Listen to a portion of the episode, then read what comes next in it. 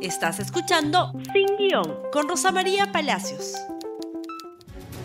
Muy buenos días y bienvenidos a esta nueva semana en Sin Guión. Y hoy vamos a hablar de ¿Viene el rebrote? La Organización Mundial de la Salud ha mostrado en efecto una enorme preocupación por un rebrote o la llamada segunda ola, como sucedió con la gripe española en 1918-1920, una segunda ola que puede ser más letal que la primera.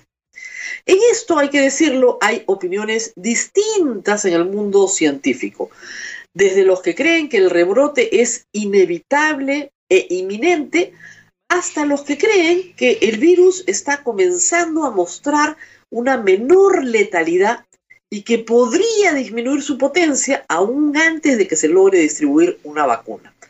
Entre esas dos posiciones, por supuesto, hay que ponerse un tanto al centro y siempre tomar previsiones para este caso. No estábamos preparados para una pandemia.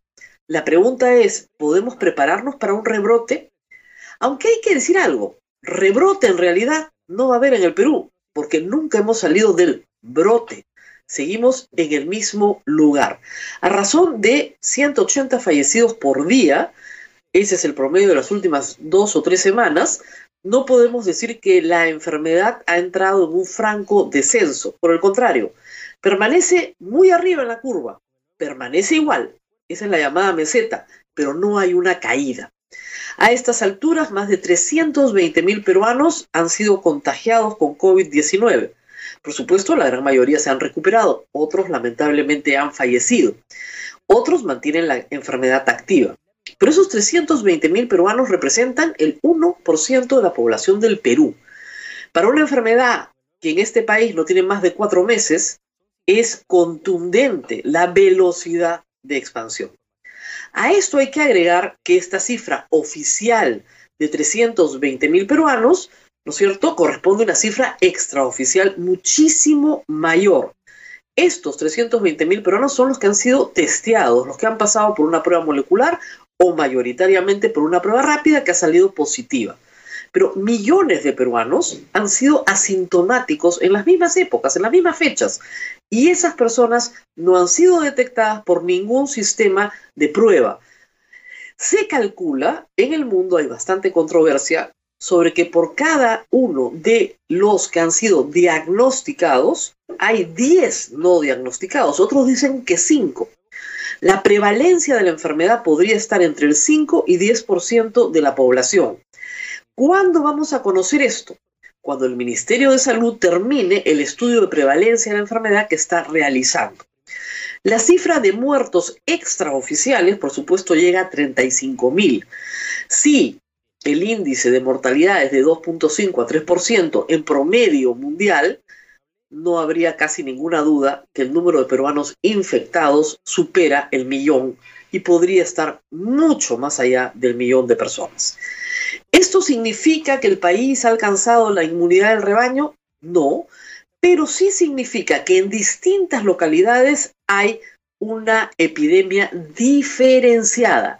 Ya epidemiológicamente se puede diferenciar tres o cuatro epidemias distintas. Una, la del norte del Perú, Piura, Lambayeque, La Libertad, Ancash. Otra, la de la Amazonía, básicamente con su centro en Iquitos, donde se presume, se presume, todavía no hay un estudio de prevalencia, que en efecto la comunidad sí alcanzó la inmunidad del rebaño.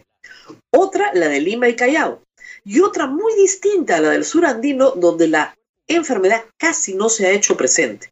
Estas cuatro realidades obligan a cuatro respuestas diferenciadas si es que la enfermedad se vuelve a expandir de una manera alocada, virulenta. ¿Qué fortalezas tenemos hoy que no teníamos en marzo? La primera y tal vez la más importante es que la población ha aprendido a cuidarse.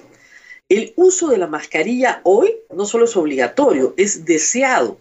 Las personas salen con su mascarilla a todas partes, bien puesta en la mayoría de los casos, aunque al principio, por supuesto, se ponía mal. Hoy cubre nariz y boca y las personas no solamente usan la mascarilla, sino que voluntariamente muchas usan un protector adicional. Es decir, se ha logrado imponer una costumbre social difícil de imponer, dado que la mascarilla, como todos sabemos, es bastante incómoda para respirar, pero se usa. Y se usa de manera extensiva en toda la sociedad peruana. Lo segundo es que las personas han limitado sus salidas, sus viajes, se desplazan a trabajar, pero están cumpliendo muy ordenadamente la prohibición de visitar familiares, de realizar reuniones sociales, fiestas, en fin, toda clase de encuentros sociales, manteniendo siempre su distancia social. Por lo tanto, sí hay cuatro meses después un cambio en la conducta de la sociedad que tiene que reportar un beneficio positivo significativo. Sin embargo, también tenemos debilidades y debilidades que provienen de la gestión de la salud pública. La primera y más importante es que no hay atención primaria. Las personas que se enferman hoy en sus casas corren, ¿no es cierto?, su destino a su propia suerte al acompañamiento de sus familiares, a la posibilidad de acceder o no a un médico, muchas veces privado, a la posibilidad o no de acceder a sus medicamentos si es que los necesitan, pero sobre todo y primordialmente a la imposibilidad o a la posibilidad de acceder a oxígeno, que resulta central en los primeros estadios de la enfermedad y que no está llegando de manera descentralizada a los hogares peruanos. Aun cuando el ministro asegure que los hospitales tienen provisión, las personas más pobres llegan al hospital cuando se están muriendo. Se necesita provisión de oxígeno domiciliario. Esa es una gran debilidad de la atención de la epidemia. Y por supuesto, pulsiómetros, pulsi es el nombre complicado, que se utilizan para medir el grado de saturación del oxígeno en la sangre. Es un instrumento que no es muy caro, que lo pueden usar muchísimas personas a la vez, que todo médico debería tener en el bolsillo cuando hace visitas domiciliarias. Tenemos que regresar con fortaleza a la atención primaria, cosa que el Ministerio de Salud no está brindando, a pesar de que dice que sí, que tiene brigadas, comandos y otras palabras que se usan en estos casos, pues no estamos viendo eso. Y también, por supuesto, eh, la falta de la gestión de camas. El ministro dice que ya tienen un gestor de camas, nosotros seguimos recibiendo todos los días pedidos desesperados de personas que se sienten muy mal y que no encuentran ni para ellos ni para sus familiares la atención hospitalaria que supuestamente el Estado les garantiza. Pero hay algo más que decir. Si hay un rebrote, si hay una virulencia en el ataque de la enfermedad, ¿tenemos que regresar al 15 de marzo? La respuesta es no. Abril y marzo le enseñaron grandes lecciones a nuestro país que esperemos el gobierno haya aprendido. La primera, que las cuarentenas tienen que ser diferenciadas. No puede haber una cuarentena para 32 millones de personas que no tienen el mismo grado de virulencia de la enfermedad. Lo segundo es que no se puede cerrar toda la economía. Los países que no la cerraron por completo tienen mejores resultados que nosotros. Por lo tanto, cerrar actividades que son grandes generadoras de divisas, todas las de exportación, donde se pueden cumplir protocolos de seguridad, es un error, no se puede volver a hacer, no se puede volver a cerrar la minería, no se puede volver a cerrar la pesquería, no se puede cerrar, que no se cerró felizmente la agroexportación, actividades que pueden sostener el presupuesto público y pueden sostener el crecimiento del país. En los demás casos, tiene que haber un plan de repliegue, un plan que tiene que diseñar el Ministerio de la Producción, el Ministerio de Salud, el Ministerio de Trabajo, un plan de contingencia. Si es que tenemos que regresar de la fase 4, ¿a dónde vamos a regresar? ¿A la fase 1? ¿O regresamos a la 3 o a la 2? ¿Cómo? ¿Quiénes? ¿Cuándo? Todo eso tiene que estar ya definido. Nos agarró desprevenidos en marzo. Que no nos agarre desprevenidos en agosto. La buena noticia es que para entonces probablemente tengamos un gabinete muy distinto al que tenemos ahora.